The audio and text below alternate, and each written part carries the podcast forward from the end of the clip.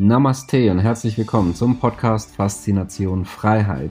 Schön, dass du wieder dabei bist und wie jede Woche haben wir heute wieder ein spannendes Thema mit wichtigen Tipps und Tricks, die auch dein Leben transformieren. Mein Name ist Thorsten Wittmann und ich bin internationaler Finanzautor, Speaker, Selfmade Multimillionär und Gründer einer der größten Geld-Communities im deutschsprachigen Raum. Und jetzt lass uns loslegen. Wie sicher ist deine gesetzliche Rente wirklich? Und warum du bei der gesetzlichen Rentenversicherung dich nicht darauf verlassen kannst, eine dreifach Nicht-Garantie bekommst und unbedingt Alternativen benötigst. Dieses Video ist ein wahrer Augenöffner für diejenigen, die wirklich noch an die gesetzliche Rentenversicherung glauben. Das sehen wir uns genau an. Wir starten direkt mit der aktuellen Lage. Die Zahl der Rentenempfänger steigt stetig an. Wir hatten 2022 hier 22 Millionen Rentner in Deutschland.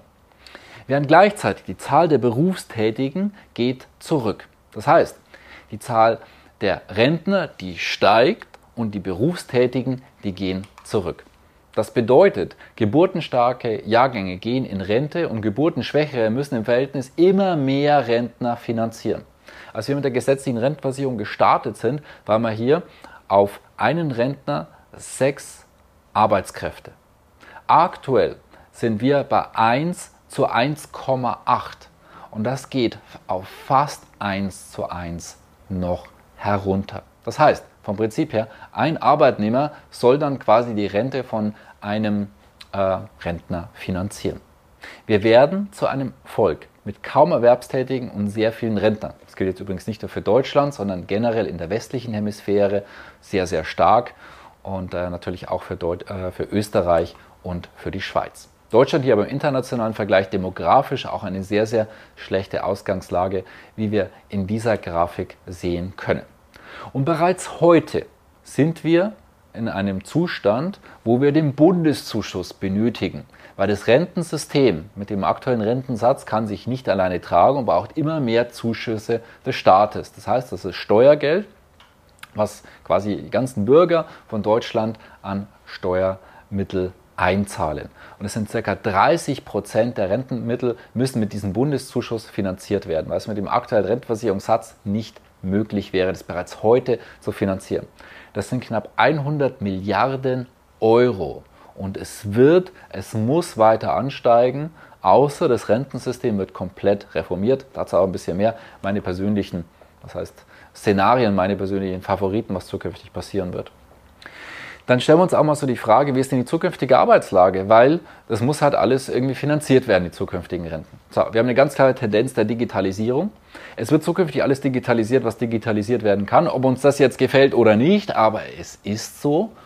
Und was ein absoluter Game Changer, auch im negativen Sinne, für Arbeitskräfte sein wird. Das ist das Thema künstliche Intelligenz und die meisten Menschen noch nicht ansatzweise verstanden, was das bedeutet, wenn inzwischen beispielsweise auch mehr und mehr solche auch sehr, ich sage mal, sehr kopflastigen und auch vermeintlich kreativen Dinge wie beispielsweise Rechtsanwälte und auch sogar ähm, Gerichtsurteile zukünftig von künstlicher Intelligenz durchgeführt werden können, weil die inzwischen so viele Wahrscheinlichkeiten und, und Informationen auffassen können, was ein menschliches Gehirn so gar nicht kann, nicht mal auf ein paar Jahrzehnte.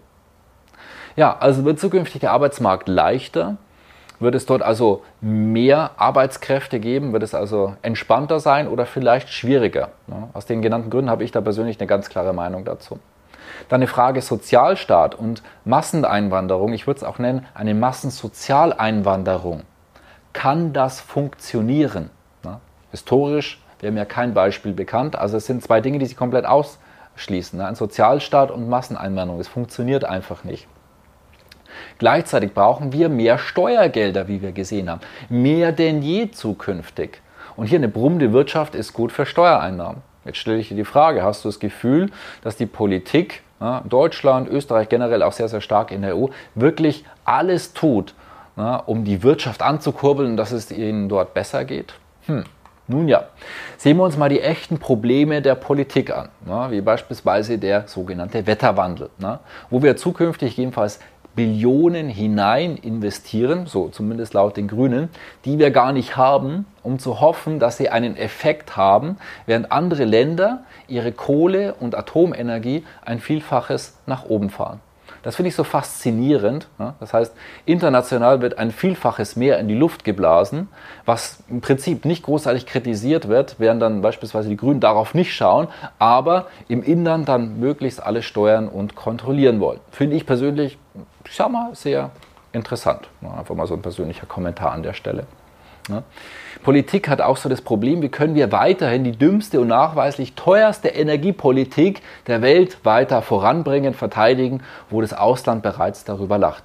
Und es auch eben definitiv nicht als Vorbildfunktion sieht, was ja dann teilweise als Argumentation gebracht wird, wir müssten ja mit Vorbild vorangehen, während ähm, es im Ausland eher als Abschreckungsbeispiel angesehen wird. Ja, wie können wir den deutschen Mittelstand noch weiter schröpfen? Stellt sich die Politik als Frage, weiter deindustrialisieren?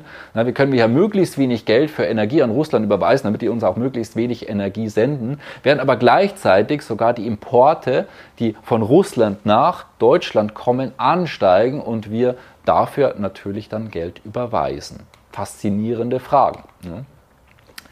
Jedenfalls, und das ist wichtig, dass du das berücksichtigst, bei der gesetzlichen Versicherung. Du hast eine Dreifach-Nicht-Garantie. Es gibt erstmal keine Rentengarantie. Es gibt auch keine Sicherheit der Höhe, wie viel das du wirklich bekommst. Denn was ist der Rentenbescheid letztendlich? Ja, es ist ein Stück Papier und da steht dann vielleicht auch mal weniger dort drin, beziehungsweise kann auch durch andere Mittel gemindert werden, weil es ja auch darum geht, was bekommst du eigentlich dafür. Ne? Du hast nämlich auch keine Garantie, was das Ganze noch wert sein wird. Und zwar auch durch externe Szenarien, muss jetzt nicht mal unbedingt politisch sein, dass es gekürzt wird, sondern beispielsweise durch Inflation. Weiß inzwischen jeder, was es ist, denn es wird alles immer teurer und teurer und teurer. Das heißt, wenn jetzt auf deinem Rentenbescheid steht, nehmen wir mal eine runde Summe, ist einfach 1000 Euro. Und jetzt haben wir eine Inflation. Jetzt sagen wir einfach mal, die liegt bei 5% oder auch bei 10%, egal, bei 10% kannst du ja rechnen, jedes Jahr 10% mehr. Das heißt, die Zahl bleibt gleich aber alles andere wird ja teurer. Das heißt, mit diesen 1000 kannst du dir immer weniger und weniger und jedes Jahr weniger leisten. Das ist das, was wir bereits sehen. Im ersten Video haben wir uns ja auch angeschaut, was da draußen passiert und eben genauso ein inflationäres Szenario begünstigen und was ja auch weiterhin die Politik ist. Und dann, was passiert bei einer Währungsreform? Wissen wir, gibt es den Euro in ein, in drei, in fünf, in zehn Jahren noch? Vielleicht nicht mehr. Ne? Währungen in der Historie, beschäftige ich mich mit Finanzhistorie, haben immer wieder gesehen, sie kommen und sie gehen. Und wenn es eine Währungsreform gibt, und damals war es eine Umstellung von der Reichsmark auf die D-Mark von 100 auf 6,5. Und wie werden potenziell in so einem Szenario Renten umgestellt? Wahrscheinlich nicht 1 zu 1.